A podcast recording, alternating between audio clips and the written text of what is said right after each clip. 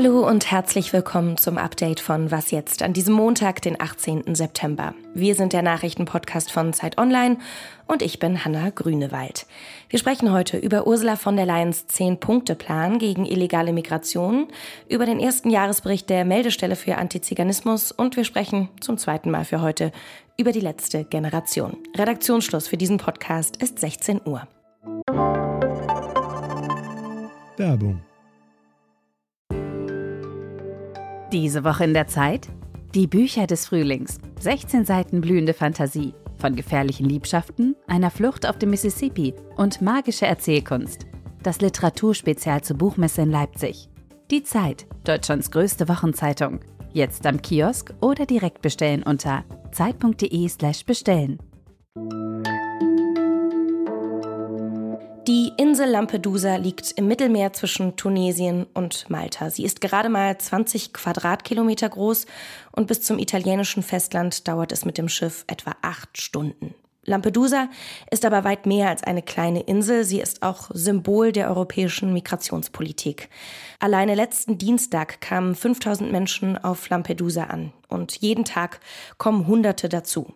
Das Erstaufnahmelager für Geflüchtete ist für etwa 600 Menschen angedacht. Aber es ist maßlos überfüllt. Fast 7000 Menschen sind mittlerweile dort. Mehr als das Zehnfache also.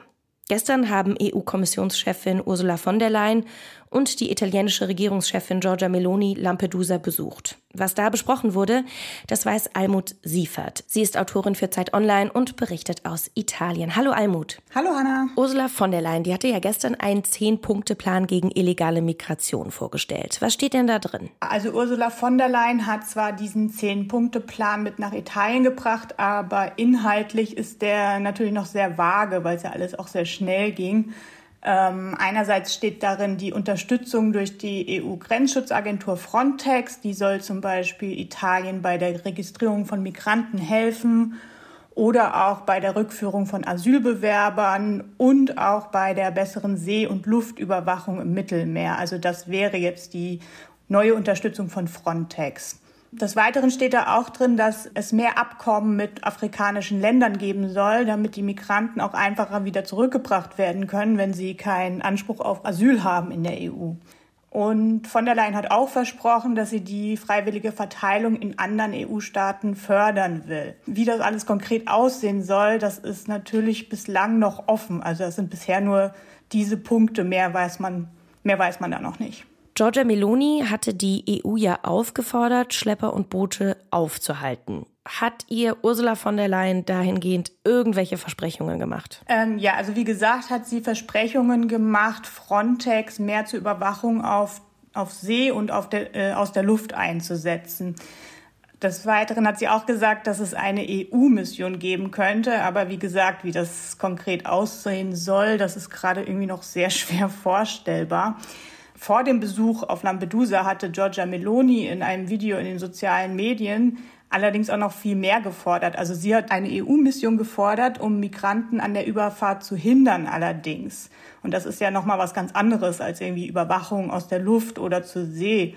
Und Meloni fordert da auch notfalls diese Überfahrten zu verhindern, notfalls mit dem Einsatz von der Marine. Wie schätzt du das ein? Hat sich von der Leyen den Forderungen von der ja, ultrarechten Regierungschefin Meloni gebeugt? Gebeugt würde ich jetzt nicht sagen. Also äh, ich, ich schätze diesen Besuch da auch so ein, dass es von Meloni ein ziemlich intelligenter Schachzug war und von Ursula von der Leyen auch die Einladung anzunehmen. Also sie konnte auch schlecht Nein sagen, weil schließlich muss sie irgendwie die EU-Staaten gerade beisammenhalten damit die Asylrechtsreform der EU nicht jetzt auch noch in letzter Minute scheitert, dadurch, dass jetzt die Zahlen wieder so krass gestiegen sind. Und andererseits muss man das alles auch noch im Hinblick auf die Europawahl sehen, die ja auch jetzt Anfang Juni 2024 stattfindet. Also ich fand das schon eine etwas äh, skurrile Einigkeit, die da auf Lampedusa demonstriert wurde von diesen beiden Frauen. Also einerseits von dieser extrem ultrarechten Regierungschefin Meloni und äh, der EU-Kommissionspräsidentin von der Leyen. Weil nämlich auch auf der anderen Seite hat ähm, der Lega-Chef Matteo Salvini, der ja mit Meloni zusammen in einer Regierungskoalition sitzt und ja auch ihr Vize ist, hatte auf einer eigenen Parteiveranstaltung genau am selben Tag den Stargast Marine Le Pen begrüßt. Also meiner Meinung nach haben sich da irgendwie schon die möglichen Blöcke in Europa gezeigt für nach der Wahl, weil Salvini will auf jeden Fall weiter mit Le Pen und auch mit der deutschen AfD gemeinsame Sache machen. Und Meloni scheint es irgendwie gerade sehr zu genießen, in Europa von den Konservativen umgarnt zu werden und damit ihr gemäßigtes Image irgendwie weiter aufzubauen und dieses Stigma der Postfaschistin irgendwie loszuwerden. Danke dir ganz herzlich für deine Einschätzung, liebe Almut. Sehr gerne. Vergangenes Jahr wurde die MIA gegründet. Das ist die Melde- und Informationsstelle Antiziganismus. Antiziganismus, das ist Diskriminierung und Ausgrenzung, das ist Rassismus, der sich speziell gegen Sinti und Roma richtet. Heute hat der Verein seinen ersten Jahresbericht vorgelegt. Die traurige Bilanz, mehr als 600 Fälle antiziganistischer Gewalt wurden in Deutschland im vergangenen Jahr gemeldet. Dazu gehören körperliche Angriffe, Bedrohungen, Sachbeschädigungen, Schmierereien, Beleidigungen und Hasskommentare. Die Hälfte aller gemeldeten Fälle sind laut MIA Diskriminierungen. Davon wiederum habe die Hälfte auf institutioneller Ebene stattgefunden, also in Jobcentern oder in Jugendämtern oder in den Verwaltungen aber auch von Polizeikräften seien Sinti und Roma diskriminiert worden. Der Verein MIA, der fordert deswegen, dass das allgemeine Gleichbehandlungsgesetz auf staatliche Stellen ausgeweitet wird. So könnten dann die Diskriminierungen, die auf staatlicher Ebene stattfinden, auch bestraft werden. Heute Morgen haben wir schon ausführlich über die letzte Generation berichtet. Jetzt noch mal ein ganz kurzes Follow-up. Die Klimaprotestgruppe hat ihre Ankündigungen umgesetzt. An mehr als 20 Orten in Berlin klebten sich die Aktivistinnen und Aktivisten heute Vormittag fest. Laut Polizei wurden die meisten Sitzblockaden nach einigen Stunden aufgelöst. In einigen Fällen versuchten aber wütende Autofahrer, die Straße selbst freizuräumen. Nach Angaben der Polizei hat beispielsweise ein Autofahrer im Prenzlauer Berg die AktivistInnen mit Reizgas besprüht und versucht, die Protestierenden von der Straße zu treten. Was noch? Vier Tage arbeiten und dafür voll bezahlt werden, ein Traum für ArbeitnehmerInnen, wenn Sie mich fragen. In Deutschland startet jetzt das größte Pilotprojekt zur Vier-Tage-Woche.